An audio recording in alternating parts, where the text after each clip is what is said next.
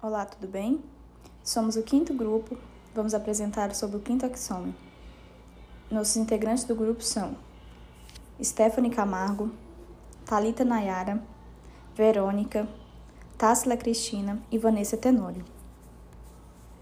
Bom, este artigo ele discute a teoria e a prática da educação na saúde, né? E nele, dentro dele, há diferentes axiomas, tendo para nortear as práticas de educação e saúde em momentos distintos ou justapostos. Eu irei falar um pouco do quinto. Ele se traduz na importância de se considerarem as práticas como possíveis de reelaboração para apresentações, apontando-se assim um lugar da experiência no atendimento dos processos de adoecimento que constrói a doença. E o artigo ele destaca a necessidade de se buscar uma articulação entre representações sociais e experiências da doença na prática educativas e, e na saúde. Bom, eu sou a Thalita Nayara e estarei dando continuidade.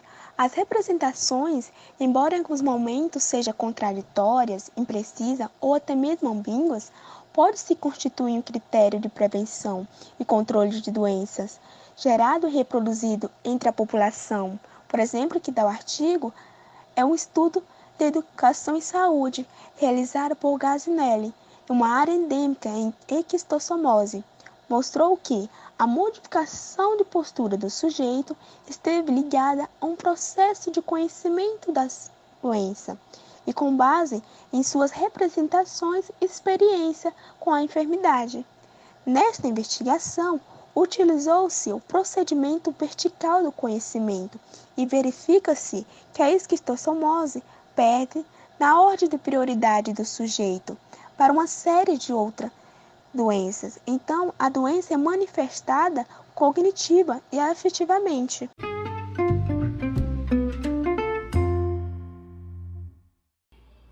Bom, daí a importância da educação em saúde é a busca por explorar uma forma como a doença é elaborada culturalmente, tendo como horizonte levar os sujeitos ao conhecimento desta como algo anômalo, vindo assim a favorecer comportamentos de recusa, negação ou remoção da enfermidade. Esse fenômeno pode ser designado como desnaturalização da doença, segundo o qual a doença é extraída de um contexto em que é vista como normal ou natural. Enquanto educador em saúde, esta é uma tentativa de abdicar de um poder fictício e permitir-se ser seduzido pelo outro para criar novas ou outras representações. Aprender a relativizar os conhecimentos e permitir trocas possíveis com o sujeito com os quais se relaciona em seu processo saúde e doença é muito importante, pois, como afirma o Kang Lee, é, a vida de qualquer ser vivo, mesmo que seja uma ameba, não reconhece as categorias de saúde e doença, a não ser no plano da experiência, que é, em primeiro lugar, aprovação no sentido afetivo do termo e não no plano da ciência. Então, por isso mesmo que para o autor adoecer e enfrentar a doença permite uma reordenação do viver, pois a saúde é uma maneira de abordar a existência com uma sensação não apenas de possuidor ou portador, mas também, se necessário, de criador de valor, de instaurador de normas vitais.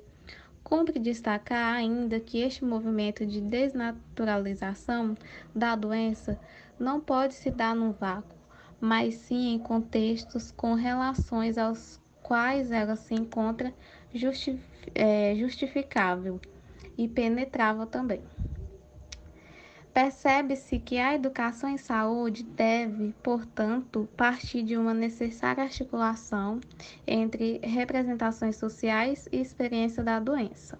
A representação social apresenta um limite que se situa na generalidade do seu nível de análise, aspecto que pode ser superado, incluindo a dimensão da experiência individual e coletiva dos sujeitos com a doença. Bom, além disso, as representações sociais no seu conjunto não se reduzem a sistemas fechados definindo as práticas. E este artigo ele discute a teoria e a prática da educação e saúde e parte da ideia da hegemonia na prática pedagógica em saúde de estratégias ligadas à noção de que a apreensão de saber instituído sempre leva à aquisição de novos comportamentos e práticas.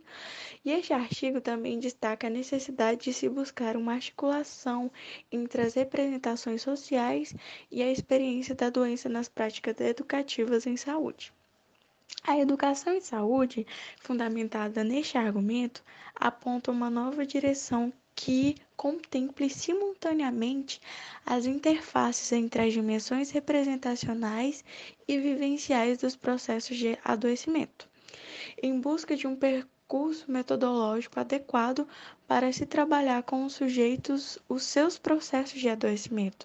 Sugerem que, partindo das interferências que se procura interpretar os sentidos subjacentes ao que os sujeitos representam e vivenciam, a fim de se chegar à compreensão das regras constitutivas das particularidades inerentes à doença, do ponto de vista das práticas sociais cotidianas.